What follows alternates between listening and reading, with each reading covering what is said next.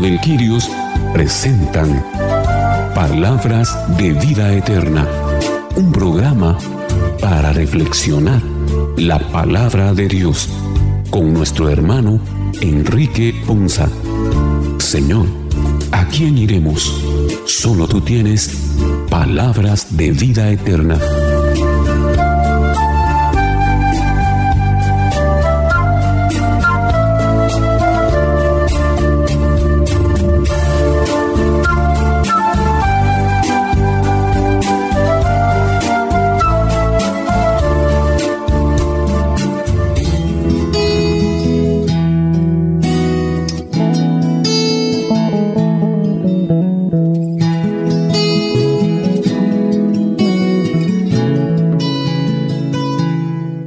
Señor les bendiga hermanos, es una bendición estar con ustedes nuevamente por medio de este programa Palabras de Vida Eterna, un espacio para reflexionar la palabra del Señor. Iniciamos como siempre nuestro programa agradeciendo a todos y cada uno de ustedes que nos acompañan para reflexionar la palabra del Señor. También agradecemos a los hermanos que como siempre nos acompañan para realizar estas reflexiones que como siempre son de mucha bendición para nuestras vidas. Iniciemos también como es importante y ya una costumbre el poder darle gracias a Dios y poder encomendarnos a Él para poder adentrarnos en las reflexiones de la liturgia del día de hoy. Iniciemos entonces invocando sobre nosotros el nombre del Padre, del Hijo y del Espíritu Santo. Amén. Ven Espíritu Santo, llena los corazones de tus fieles y enciende en ellos el fuego de tu amor. Envía, Señor, tu Espíritu para que renueve la faz de la tierra y nuestras vidas, así como también nuestros corazones, para que no seamos indiferentes a la necesidad de nuestros hermanos. Donde quiera que nos encontremos, seamos sensibles a la necesidad de aquel que tiene menos. Oh Dios que llenaste los corazones de tus fieles con la luz de tu Espíritu Santo, permítenos que, guiados por tu Santo Espíritu, vivamos con rectitud, pero sobre todo con solidaridad y caridad para con nuestros hermanos para que así un día gocemos de tu consuelo. Te lo pedimos por Jesucristo nuestro Señor. Amén. En este programa, a través de las lecturas de la liturgia de este vigésimo sexto domingo del tiempo ordinario, Dios nos lleva a examinar nuestra actitud sobre los bienes materiales. Si el cristiano no comparte sus bienes con los necesitados, no es un auténtico cristiano. Es duro el Evangelio cuando habla de la suerte del rico y del pobre. A veces la mesa llena, un vestido púrpura y los muchos dividendos impiden la conversión. Pero lo que parece imposible a los ojos de los seres humanos no es imposible para Dios. Con esa disposición y rogando a Dios porque nosotros seamos capaces de escuchar su voz y hacernos sensibles a su llamado a través de el necesitado, podamos vivir una vida de comunidad, de fraternidad y sobre todo de solidaridad para que un día merezcamos ser juzgados por nuestra caridad. Iniciemos nuestro programa del día de hoy. El capítulo 6 y los versículos 1 y versículos 4 al 7 del libro del profeta Amos nos anuncian cómo este profeta continúa atacando las injusticias de su pueblo. Amós no puede soportar el lujo de los ricos porque es un insulto a la situación de miseria que viven los pobres. El profeta condena la falsa seguridad de los ricos y les anuncia el castigo próximo. Escuchemos atentos la primera lectura. Lectura del libro del profeta Amós. Esto dice el Señor Todopoderoso. Hay de ustedes los que se sienten seguros en Sión y los que ponen su confianza en el monte sagrado de Samaria. Se reclinan sobre divanes adornados con marfil, se recuestan sobre almohadones para comer los corderos del rebaño y las terneras en engorda. Canturrean al son del arpa, creyendo cantar como David, se atiborran de vino, se ponen los perfumes más costosos, pero no se preocupan por las desgracias de sus hermanos. Por eso irán al destierro a la cabeza de los cautivos y se acabará la orgía de los disolutos. Palabra de Dios. Te alabamos, Señor. En la primera lectura hoy escuchamos un texto bíblico bastante interesante que nos, que nos presenta el libro del profeta Amós. Pues como la mayoría de nosotros sabemos, este libro en particular es un, es un capítulo de la Biblia, es un capítulo de la palabra de Dios en el cual el profeta hace muchas amonestaciones acerca de la conducta social de la humanidad en general el profeta y a lo largo de todo el libro podemos encontrar nosotros cómo nos va recordando una serie de conductas, de situaciones y, modos de vida que nosotros lamentablemente muchas veces hemos pues traído a nuestra vida, en los cuales nosotros nos hemos acomodado y que de alguna u otra manera nos han llevado también a caer en, un estilo de vida que honestamente a veces puede no ser el más agradable a Dios. A veces incluso nosotros mismos sabemos y estamos conscientes de que estamos obrando mal, de que no estamos actuando de la manera más correcta o de la manera más grata para el Señor. Sin embargo, como parte de nuestra humanidad, es tan difícil soltar ese apego y ese arraigo que tenemos a las cosas materiales, porque sí, es cierto, son necesarios para nuestra vida, pero acá lo importante es, es esto, realmente pedirle a Dios tener la sabiduría y el discernimiento para nosotros no caer en una situación en la cual realmente valoricemos más lo material que a la persona o que a la dignidad humana. Y por supuesto también pedirle mucho a Él para que nos ayude a no darle exceso de valor o un valor innecesario a las cosas materiales, incluso por sobre nuestra fe, incluso por el amor que decimos tenerle al Señor, el cual evidentemente en algunas ocasiones hemos sido como Judas, que hemos vendido esa fe a cambio de alguna situación que nos representa un, bien o un interés particular que se resume en algo material, en algo que nos ofrece el mundo, que nos puede dar una solución momentánea, que tal vez nos trae una alegría momentánea, pero que ciertamente nos hace alejarnos cada día más y más de, de aquella meta que debería ser de nosotros, sino la salvación eterna. Y en ese sentido a mí me encanta mucho cómo inicia la lectura, cuando nos hace una, no amenaza, sino más bien un recordatorio y, el profeta pues se, se expresa de esta manera, ay de ustedes.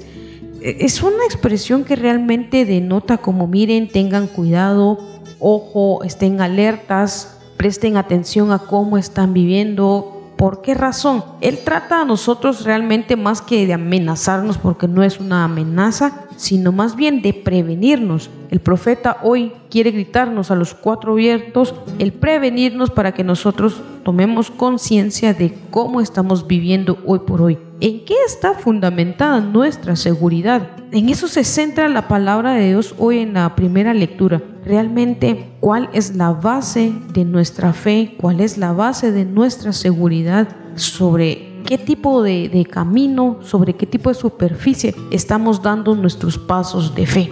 Es una fe que está fundamentada en el camino cuyo cimiento es la roca fuerte llamada Jesús o simplemente es un camino en el cual eh, debajo de, un bello asfalto o de una linda carretera en la cual podamos andar, realmente hay un montón de fallas, hay un montón de, de fango que con el tiempo va a producir que se quiebre ese suelo aparentemente firme en el cual estamos nosotros parados hoy en fe y que nos va a llevar a un momento de catástrofe, nos puede llevar a un momento de dificultad, a un momento en el cual nos encontremos en una circunstancia muy difícil de salir.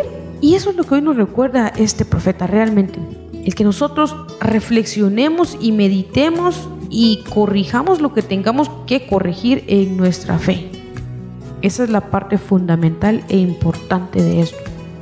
El tener esa relación estrecha, el tener ese vínculo estrecho, el tener esa intimidad fuerte con el Señor nos va a ayudar a nosotros a tener la capacidad de elegir siempre hacia, hacia cualquier camino que conduzca a una vida en Cristo Jesús. Y claramente una vida en Cristo Jesús está lejos de tener una vida eh, digamos, aparentemente buena como nos la puede ofrecer el mundo, pero que realmente es vacía, es una vida en la cual nosotros podemos tener o atesorar muchas cosas aquí en la tierra, pero podemos caer en el punto de llegar a lo que le pasó al joven rico teniendo tantas cosas, él no era feliz. Teniendo tantos bienes materiales, él no era feliz y tenía un vacío en su corazón. Y ese vacío era porque realmente nada, nada de lo que nosotros podamos atesorar aquí en el mundo puede compararse o puede sustituir todo aquello que el Señor nos puede dar. Toda esa paz, todo ese amor, toda esa misericordia, toda esa tranquilidad que nos da el Señor Jesús, no nos la puede dar nada que nos ofrezca el mundo. El profeta Amos hoy nos recuerda eh, muy gratamente que tengamos cuidado, que prestemos atención a no caer en ese tipo de, de, vida en el cual nosotros estemos muy seguros, especialmente si hoy por hoy estamos en una situación eh, buena, en una situación mucho más favorable que la de otros hermanos. Tal vez por eso nosotros nos creemos que ya tenemos resuelta la vida, pero cuidado, no te confíes en tu soberbia, no te confíes en tu autosuficiencia, porque en cualquier rato el mundo te puede dar la vuelta a la tortilla y vas a estar en una situación complicada. Hoy podemos estar arriba y mañana podemos estar al fondo del precipicio. Y por eso es importante que nosotros fijemos nuestra vista siempre en Dios, porque cuando tenemos nuestra vista fijada en las cosas del cielo, no importa si estamos arriba, si estamos en el fondo, nosotros vamos a tener la certeza de que vamos a salir victoriosos y vamos a salir triunfantes de cualquiera de esas situaciones. Pidámosle hoy a Dios que Él nos ayude realmente a vivir en ese camino, a tener nuestra seguridad y nuestra confianza y nuestro corazón puesto en Él, en Jesús, que es camino, verdad y vida, para que no caigamos en una situación en la cual nos encontremos, como nos dice el profeta al final de la lectura hoy, ir a la cabeza de los cautivos, realmente caer en un momento de destierro. Qué triste y qué lamentable sería llegar a un momento de destierro en nuestra vida, ir encabezando a los cautivos en una vida de opresión, en una vida realmente sin sentido. Pero por eso hoy es importante que reflexionemos y que corrijamos lo que, lo que sea necesario para poder rectificar nuestro camino, para poder enderezar nuestro camino, para poder continuar realmente dando pasos de gigante, dando pasos certeros, siempre tomados de la mano de Jesús. Recordemos que nuestra seguridad y nuestra confianza la debemos de poner en Jesús. Y hoy esa es la gran pregunta que nos hace el Señor a través de su palabra. ¿En qué está puesta mi confianza?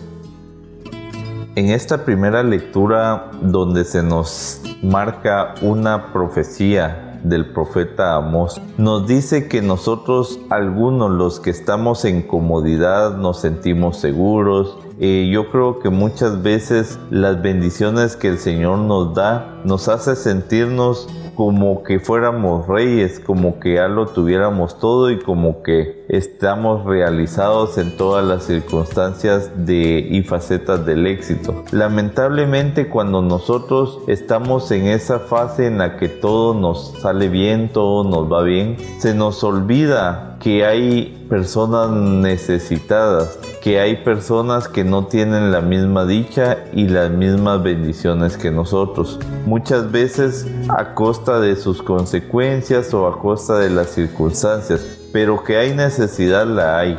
¿Y qué pasa entonces? Nuestra soberbia, nuestro egoísmo nos gana ante la necesidad de nuestro hermano. Por eso precisamente se nos hace ver que si nosotros no nos preocupamos por las desgracias de los hermanos o si no somos solidarios o compasivos ante la necesidad ajena, tendremos un destierro y que iremos a la cabeza donde acabaremos en un lugar de sufrimiento y de dificultades. Eso tiene que estar latente y presente en nuestras vidas. Que si Dios nos ha dado la buena dicha de contar con prosperidad, debemos de no olvidarnos de las necesidades del hermano, porque si bien es cierto, como dice una frase, nadie tiene tanto que necesite algo de alguien y nadie tiene tampoco que no pueda dar algo. Qué diferente sería el mundo si nosotros fuéramos más solidarios, compasivos y misericordiosos con el hermano. Recordemos que el mismo Jesucristo nos dijo en las bienaventuranzas, bienaventurado el que es misericordioso porque obtendrá misericordia. Si nosotros podemos dar un alivio, un aliciente a alguna necesidad de algún hermano, hemos logrado lo que el Señor ha querido que nosotros hagamos, que nosotros busquemos el bien del hermano, que no dejemos a aquel necesitado. Por eso la misma palabra nos dice que si alguien necesitado nos pide algo, que lo ayudemos, que le demos algo. No importa si no podemos cubrir al 100% sus necesidades, con un aliciente, con un, una pequeña ayuda nosotros podemos alivianar la carga, pero sobre todo recordar que la recompensa de nuestro Señor es grande para el dador alegre. Cuando nosotros damos una ayuda, tenemos que hacerlo con alegría, no buscar más recompensa que la recompensa del amor del Señor, no buscar más protagonismo, porque muchas veces damos y ahora con la revolución de estas plataformas lo que buscamos es ese reconocimiento. Pero el Señor quiere que nosotros lo demos de una forma voluntaria y de corazón, que no esperemos ese protagonismo, sino que al contrario, con humildad y con sencillez, busquemos nosotros ayudar. Recordemos que en algún momento la vida puede dar una vuelta y entonces nosotros podremos estar en un proceso de necesidad. Y tendremos que pedir ayuda y esperemos que en esos momentos Dios mande a esos ángeles misericordiosos que siempre ayudan al necesitado. Por eso debemos nosotros cuando estamos en una en una temporada de vacas gordas recordar que no siempre fue así y recordar que es grande el amor del Señor que nos da de alguna manera todo lo que necesitamos y que todo lo que tenemos no es nuestro, sino ha sido regalado por nuestro Señor a través de su amor. Disfrutemos entonces de los que eh, tenemos la dicha de tener una prosperidad, pero no olvidarnos de hacer el bien, no olvidarnos de ayudar al hermano y no olvidarnos de poder aliviar la carga de aquellos cargados. Esta lectura de Amos más que todo me hizo hacer un autoanálisis verdaderamente de toda la falsa paz, de toda la falsa confianza y toda la indiferencia que a lo largo de mi vida he tenido a raíz de tener falsas ideas.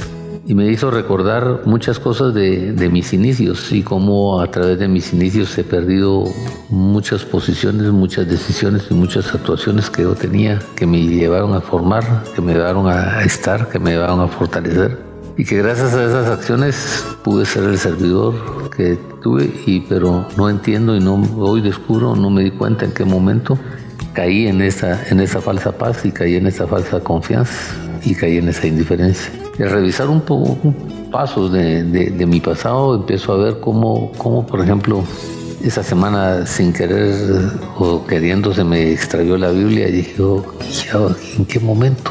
Pudo haber pasado esto si antes andaba todo el día pendiente de la Biblia. La tenía en mi carro, la bajaba de mi carro, la andaba conmigo, siempre andaba conmigo. Y hoy mandé el carro a lavar y, no me di cuenta que habían bajado la Biblia. Y eso me hizo reaccionar y entender muchas cosas. Por eso cuando vi aquí que los que viven tranquilos y confiados en Samaria y quienes acuden al pueblo de Israel y estaba leyendo estas cosas, decía, Señor, gracias por revelármelo porque entendiendo lo que uno deja de hacer, que es edificante y que ha, le ha sido formación a uno, lo que hace es regresar a uno a sus principios. Y e indirectamente uno empieza, tú permites que empiece uno a crecer y esa opulencia y esas significaciones y esas cosas lo hacen buscar, buscar placeres, buscar apariencias, ser instrumentos musicales que no dan lo que verdaderamente tú quieres que uno dé. Y entonces empezamos como empecé como a, descuidarme, empecé como a descuidarme en mi formación, en mi oración, en mi crecimiento. y me doy cuenta hoy precisamente de, de, toda esa gran equivocación. Por eso me sirvió muchísimo esta lectura. ¿Por qué? Porque me hizo entender y descubrir una situación de prodigalidad. La prodigalidad es cuando uno aplica toda esa, hace uno con toda, con ligereza, poniendo a riesgo peligro económico, peligro emocional, peligro patrimonial, muchas cosas en peligro, cosas por hacerlo toda la carrera, toda la ligereza, todo sin pensarlo, todo sin meditarlo.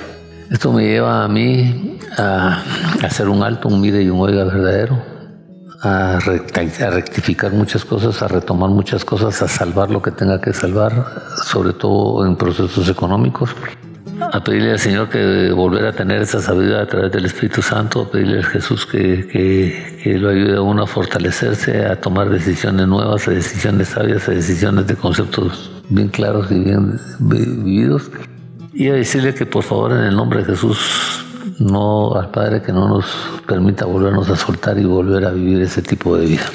Realmente esta enseñanza de esta lectura a mí particularmente me deja mucho que pensar, me deja mucho, me reta mucho a hacer muchos cambios, me reta mucho a rectificar, a enmendar procesos, a retroceder en algunos procesos de mi vida para volver a retomar en los momentos que se perdieron y poder darle el cauce que me sirvió muchísimo, muchísimo en mi formación, en mi educación, en mi edificación, en mi estabilidad y en todo. Yo por eso le doy gracias al Señor, verdaderamente le doy gracias al Señor por, por esta lectura que me hizo leer y por esta lectura que me hizo entender y por esta lectura que me hizo, me está haciendo vivir. ¿Para qué? Para que yo vuelva a retomar la unción que él me había dado, regresar de la cautividad de donde me volvía a ir a poner, eh, evitar ya los excesos y empezar a vivir con, con mucha ilusión, con mucha esperanza y con mucha seguridad los principios que tenía, las formaciones que tenía y recoger del pasado mucho de lo que hizo, de lo que el Señor permitió que hubiera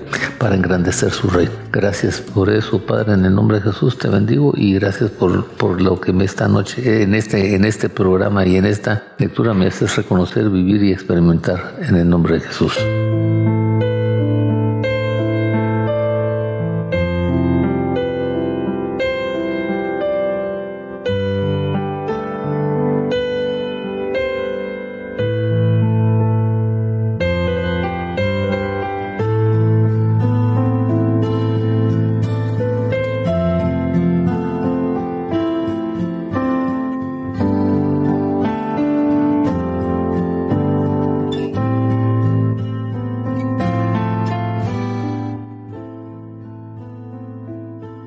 La primera carta a Timoteo en el capítulo 6, los versículos 11 al 16, San Pablo expone las virtudes que debe poseer el servidor ideal.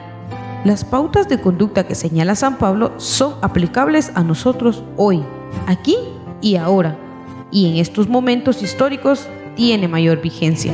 Pongamos atención a la segunda lectura.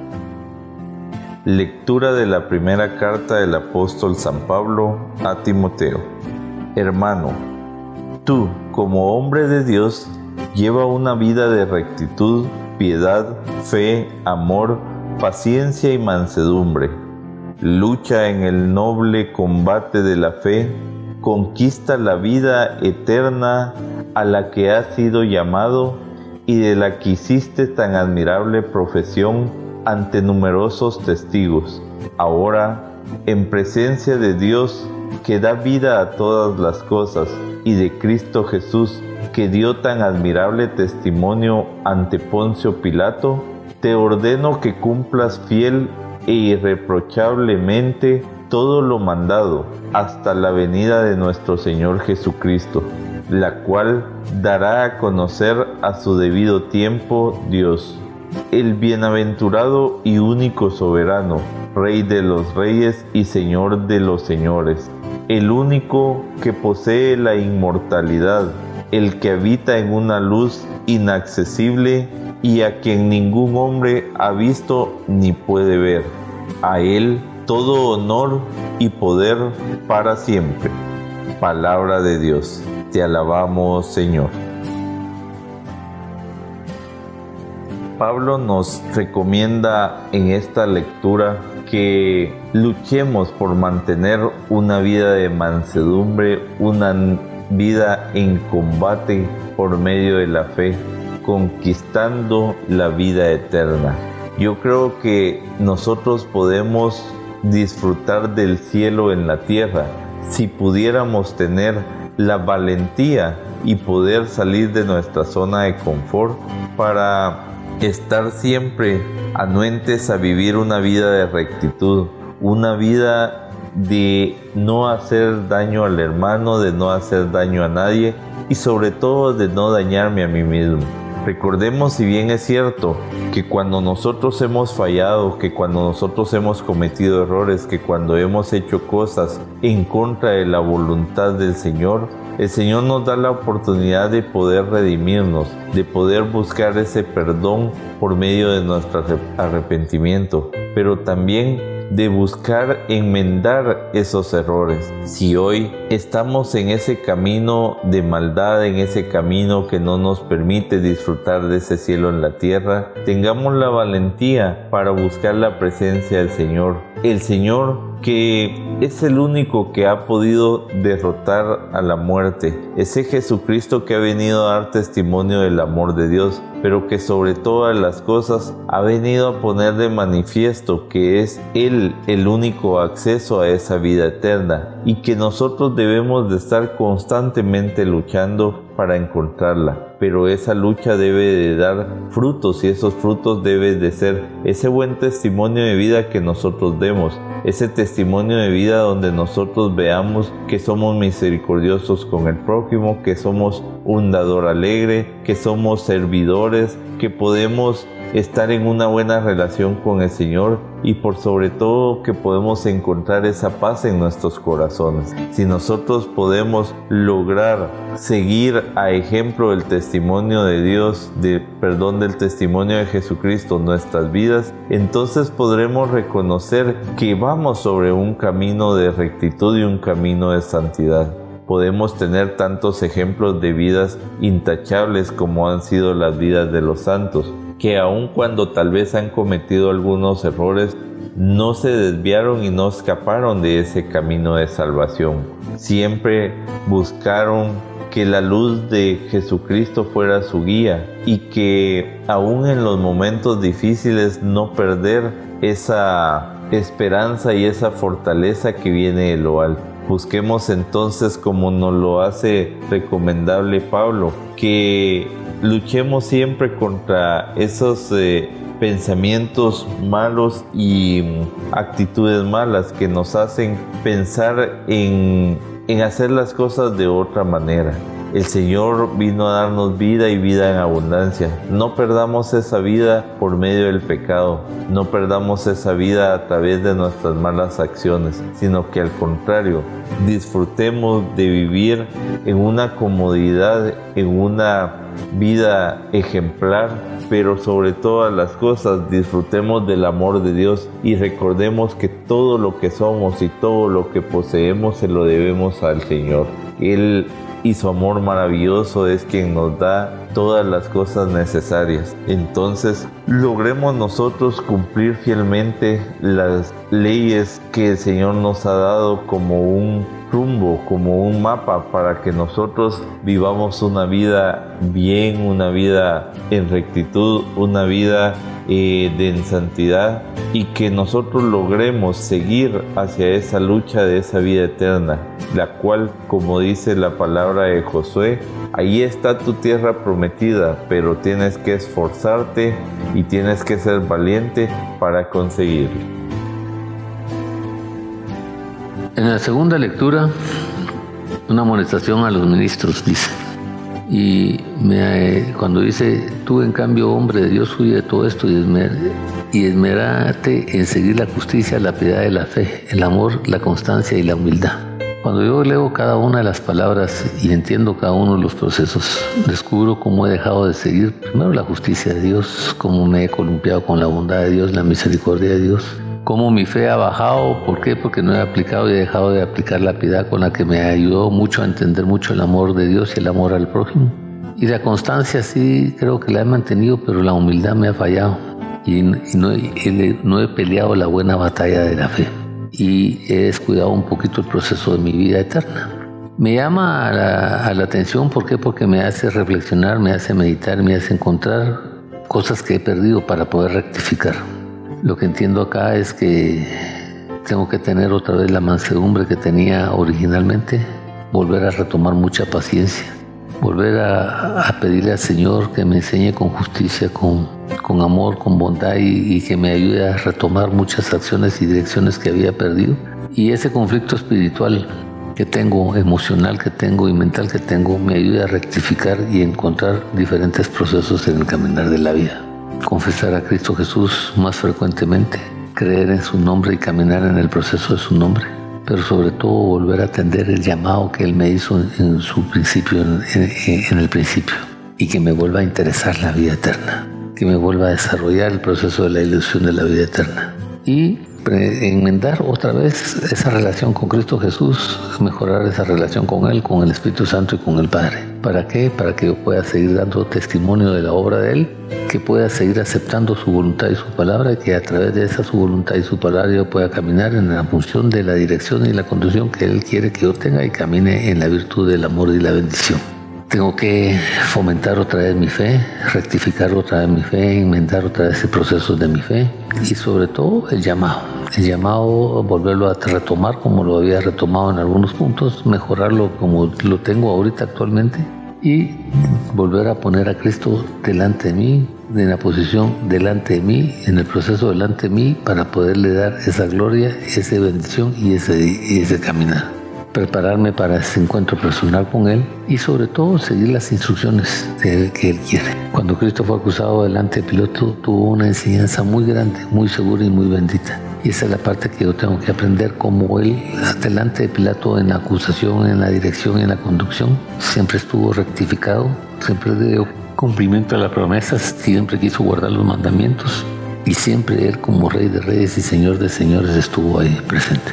Por eso quiero hacer vida esta parte para mí y reconocer al único y bendito soberano, Rey de Reyes y Señor de Señores, al que es inmortal, al que vive en la luz inaccesible, a quien nadie ha visto ni puede ver, y a Él sea el honor y el poder eternamente. Estas lecturas de ahora me han llamado mucho a la reflexión, me han llamado mucho al proceso de enmienda, me han llamado mucho a la rectificación, me han llevado mucho a reconocer mis equivocaciones, a reconocer mis alejamientos, a reconocer mi comodidad, a reconocer mi indiferencia, a reconocer muchos procesos que dejé de hacer. Y sobre todo en fomentar y formar otra vez lo que antes tenía, lo que a mí me llenó de ilusión y lo que me dio la fortaleza y la constancia para salir adelante. Hoy en el nombre de Jesús bendigo al Señor por este momento porque a través de esto voy a volver a recibir ese poder que no se me ha quitado. Voy a poder rectificar para que la gloria de Dios sea transmitida y sea visible en mi vida poderlo ver más frecuentemente y sobre todo apartarme mucho de los procesos de inmoralidad que muchas veces en pensamiento, en sentimiento y en acciones uno puede tener y puedo tener yo también en la vida. Gracias Dios por esto, por estas lecciones en el nombre de Jesús. Amén.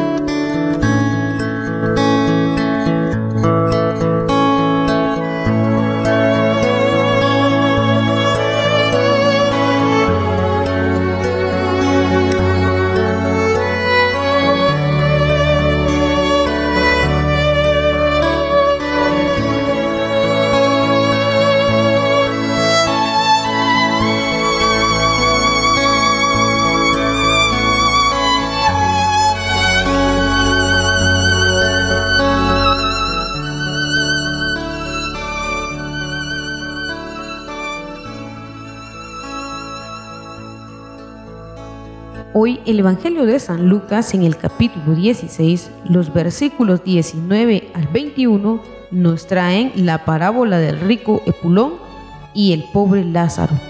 Los ricos parecen incapaces de recibir los bienes del reino porque están apegados a las cosas materiales. Los pobres muchas veces aparecen más abiertos a Dios porque escuchan su palabra y esperan la ayuda divina. Escuchemos atentamente la lectura del Santo Evangelio. Lectura del Santo Evangelio según San Lucas. Gloria a ti, Señor. En aquel tiempo Jesús dijo a los fariseos, había un hombre rico que se vestía de púrpura y telas finas y banqueteaba espléndidamente cada día. Y un mendigo llamado Lázaro yacía a la entrada de su casa, cubierto de llagas y ansiando llenarse con las obras que caían de la mesa del rico. Y hasta los perros se acercaban a lamerle las llagas. Sucedió, pues, que murió el mendigo y los ángeles lo llevaron al seno de Abraham. Murió también el rico y lo enterraron. Estaba este en el lugar del castigo. En medio de tormentas, perdón, en medio de tormentos, cuando levantó los ojos y vio a Lázaro, cuando levantó los ojos y vio a lo lejos a Abraham y a Lázaro junto a él, entonces gritó, Padre Abraham, ten piedad de mí Manda a Lázaro que moje en agua la punta de su dedo y me refresque la lengua, porque me torturan estas llamas. Pero Abraham le contestó, Hijo, recuerda que en tu vida recibiste bienes y Lázaro en cambio males. Por eso él goza ahora del consuelo, mientras que tú sufres tormentos. Además, entre ustedes y nosotros se abre un abismo inmenso que nadie puede cruzar, ni hacia allá ni hacia acá el rico insistió, Te ruego entonces, padre Abraham, que mandes a Lázaro a mi casa, pues me quedan allá cinco hermanos para que les advierta y no acaben también ellos en este lugar de tormentos. Abraham le dijo, tienen a Moisés y a los profetas que los escuchen. Pero el rico replicó, no, padre Abraham, si un muerto va a decírselos, entonces sí se arrepentirán. Abraham repuso, si no escuchan a Moisés y a los profetas, no harán caso ni aunque resucite un muerto. Palabra del Señor. Gloria a ti, Señor Jesús.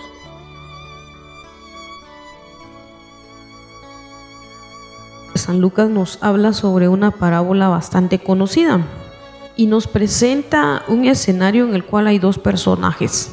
A uno lo define como un rico y al otro lo define como un mendigo.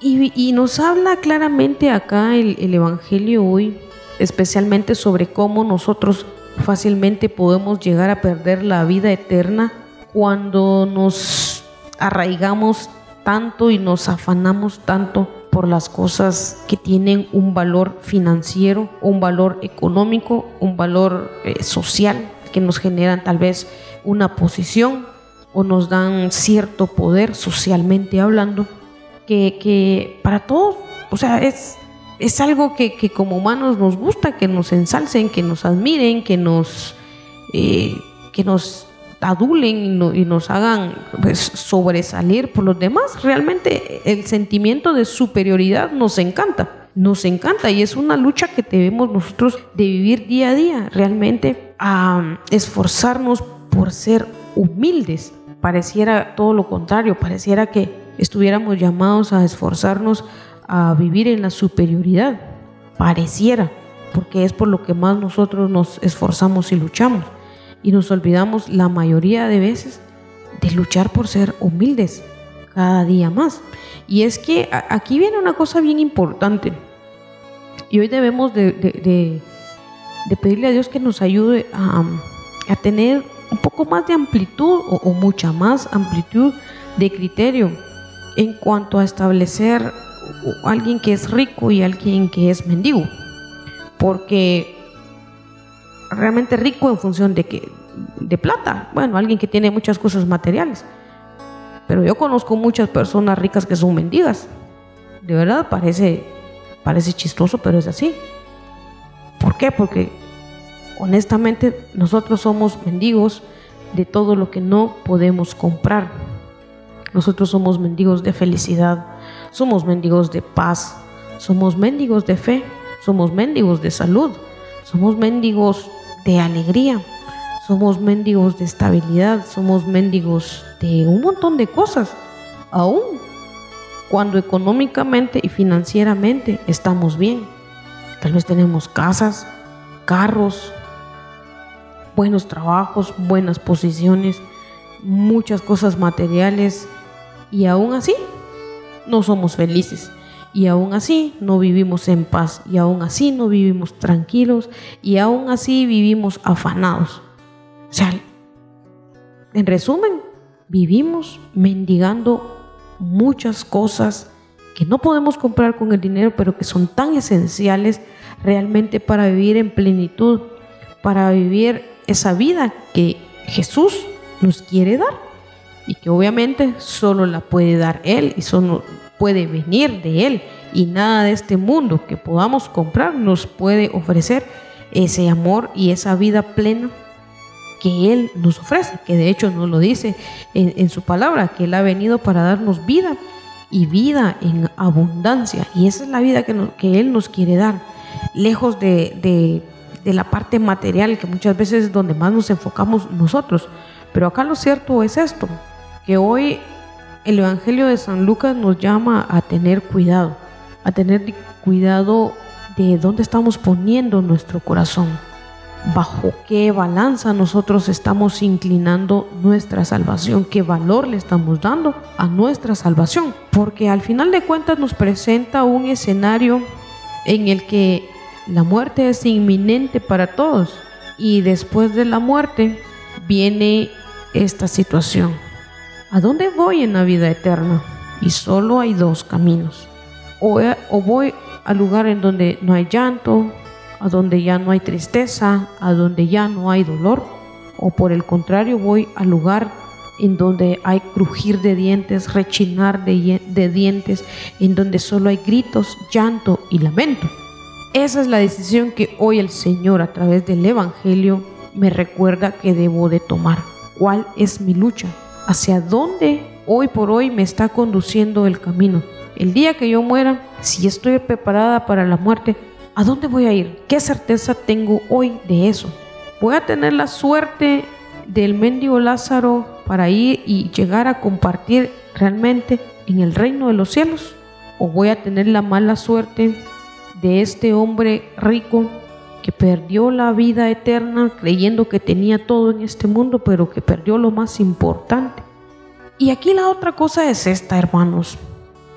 En el transitar por este mundo es donde tenemos todas las oportunidades para decidir nosotros mismos, por nuestra mano, por nuestra propia mano, decidir realmente cuál es el destino de nuestra vida eterna una vida eternamente feliz en el reino de los cielos o una vida eternamente triste en el lugar del crujir y rechinar de dientes.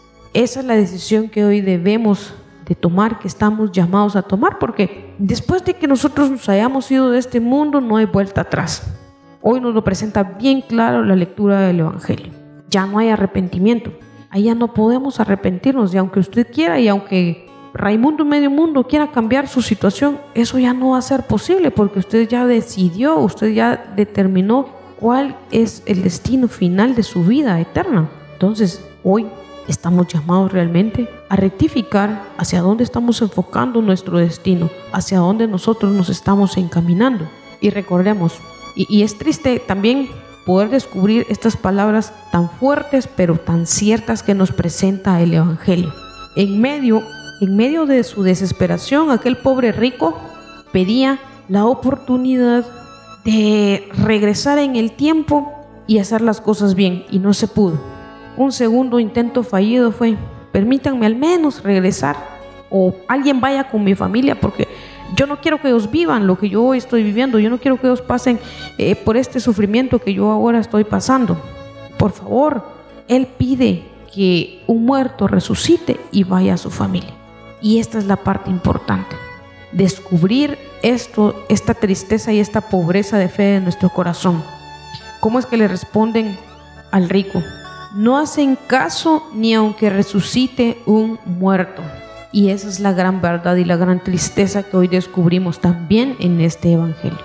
Cristo vino, murió por nuestros pecados y resucitó para darnos la vida eterna. Y aún así, hoy por hoy, nosotros no creemos. Hoy por hoy nosotros seguimos pues casi que llevando la misma vida, seguimos en el mismo modo light de que me importa, que me da igual, eh, mañana intentaré hacer las cosas mejor, pero hoy no porque qué hueva. ¿Y quién tiene garantía de que mañana va a estar vivo? ¿Y quién tiene garantía del futuro? Nadie. Nosotros debemos de esforzarnos por el hoy, vivir el hoy, el presente, vivir hoy como si, como dice bien, bien un dicho por ahí, vivir hoy como si fuera el último día, porque la verdad es que nadie tiene garantizado el mañana. Y entonces acá está esto, en que hoy recapacitemos, porque realmente podemos estar en la condición de ese rico, podemos estar en esa condición.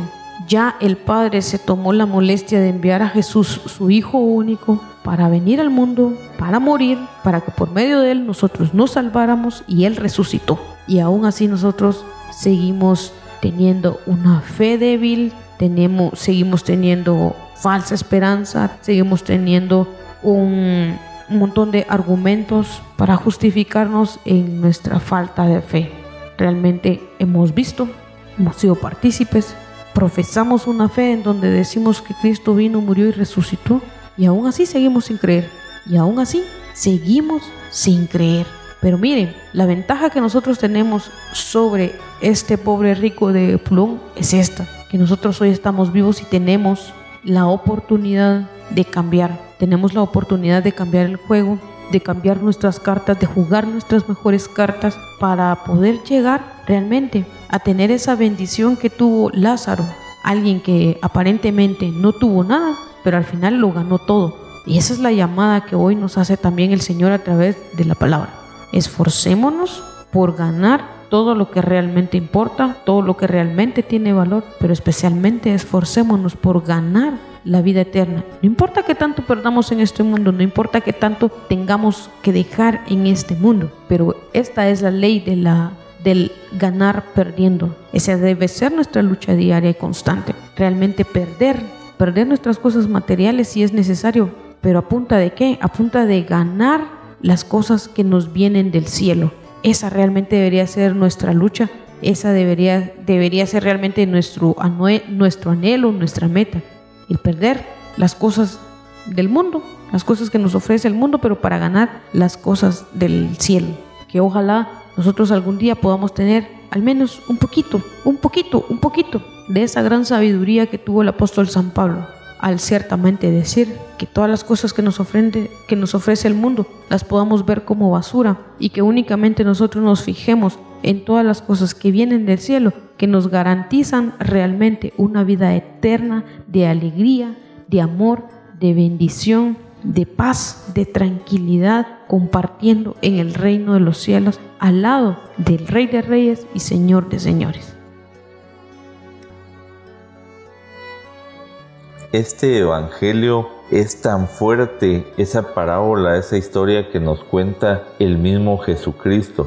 Porque de verdad cuántas veces nosotros hemos tenido la dicha de contar con cosas materiales y eso nos ha llenado de egoísmo y soberbia. Hemos visto eh, la necesidad ajena hemos visto las penas de nuestros hermanos, pero aún así no hemos doblegado nuestro corazón, sino que al contrario, con tanta altanería y envidia nosotros hasta hemos sido capaces de darnos autorreconocimiento, cuando al final nosotros no hemos logrado nada. Cuando al final las cosas materiales le pertenecen al Señor, el oro y la plata son de Él, cuando al final he sido bendecido con tantas cosas que el Señor me ha dado, tantas oportunidades que Dios me ha regalado para que yo pueda ir obteniendo las cosas materiales. Pero ahora bien, debo de dejar mi egoísmo y mi soberbia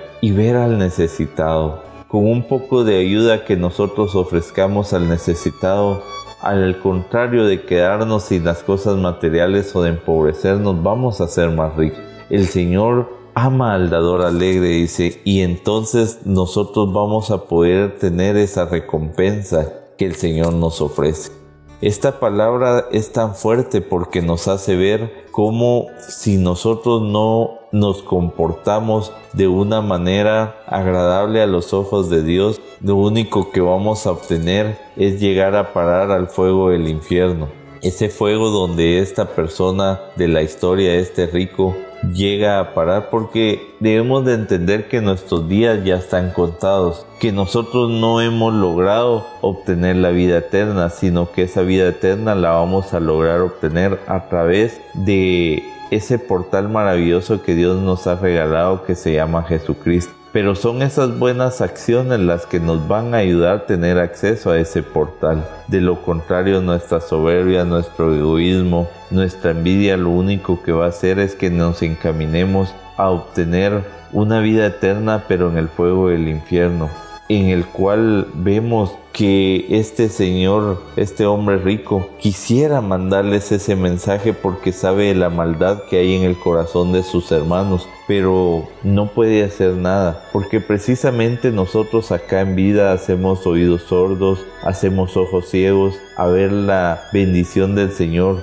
a ver el camino correcto, a ver la transformación que debemos de hacer en nuestras vidas. Pero nos ciegan las cosas materiales, nos ciegan esos vacíos que hay en nuestro corazón y tratamos de llenarlos con cosas materiales, tratamos de llenarlos a través del dinero y lo único que hacemos es seguir manteniendo esos vacíos porque el único que puede llenar esos vacíos se llama Jesucristo. Por eso Luchemos por ser esos hombres caritativos, esas personas compasivas del bien ajeno, que del mal ajeno, perdón, y de la necesidad de nuestros hermanos.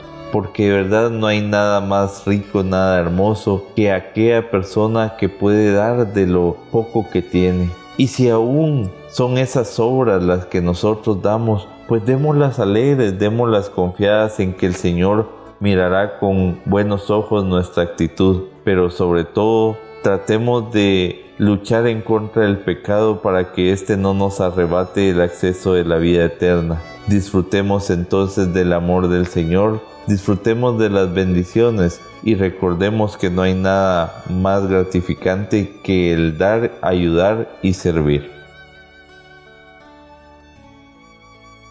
En esta lectura descubrimos a Muchas veces los buscadores de placer, la opulencia las riquezas nos llenan de enemistad, nos hace seguir confiando en nosotros, nos hace seguir creyendo en nuestra capacidad de la mundanalidad, del dinero, de los contactos y perdemos totalmente eh, el hecho de hacer el bien, perdemos totalmente el trabajar por nuestra salvación y buscar el reino de Dios.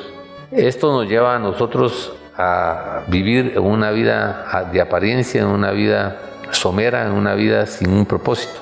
Si nos olvida completamente que lo que dice la palabra de Dios, que vamos a entregar cuentas de lo que hagamos a las claras o escondidas y que al final de la vida de nosotros solo hay dos caminos, o bendición o condenación. La vida de Lázaro era una vida de pobreza, pero también hacía bien, transmitía el proceso y aceptaba la condición que Dios que, tenía. Y en ese proceso y en esa condición se fueron ellos dando ese esa oportunidad y se fueron viendo el proceso y mueren los dos. Uno se va al cielo y el otro al infierno. Y desde ahí el rico ve al, a Lázaro y le empieza a gritar a Abraham que por favor lo mande, que pueda mojar su dedo, que el tormento que está viviendo, la explicación, y le suplica que baje una persona a ayudarlos, a comentarles, a decirles y a llevar, a poderlos conducir diferente. Pero Abraham le explica que el pecado lo separa de todo este proceso, que esta pérdida espiritual y esta separación final no tiene ninguna solución. Y le da un mensaje muy sabio a través de la palabra, que es que aunque baje alguien y se levante entre los muertos, así no van a creer. Y esta parte es fundamental, ¿por qué? Porque el mismo Jesús vino, resucitó, subió a los cielos, está a la diestra del Padre y aún así muchos de nosotros no creemos, no confiamos, no vivimos, no nos esforzamos y no caminamos en el sendero y en la dirección que Él nos quiere otorgar. Por eso es que es importante esta parte. ¿Por qué razón? Porque esta parte nos ayuda a nosotros a entender lo que estamos dejando de ser y nos aclara y nos recuerda el principio básico del final de nuestras vidas. Por eso, hermano, hoy que usted tiene la oportunidad de hacer enmiendas, de hacer rectificaciones y de cambiar los procesos, yo a mí también me va a servir para que mi incredulidad, mi dureza, mi rechazo de la palabra lo cambie y empiece a hacer una transformación, una aceptación, una permeabilidad y permisibilidad de parte de Dios. Que Dios te bendiga, hermano, en el nombre de Dios.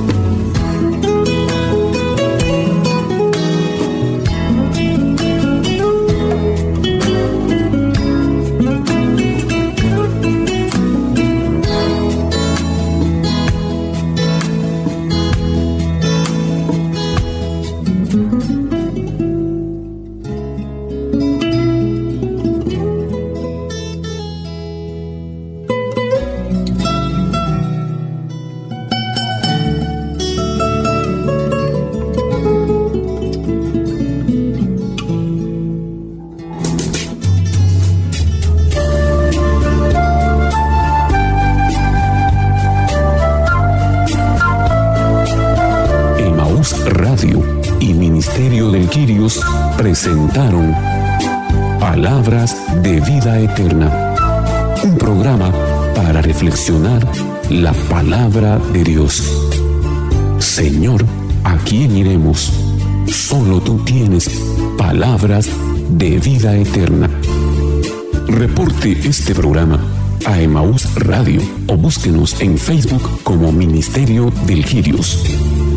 O visítenos en Avenida Reforma 1554, zona 9, edificio Reforma Obelisco, locales 8 y 9, segundo nivel, Ministerio del Quirios.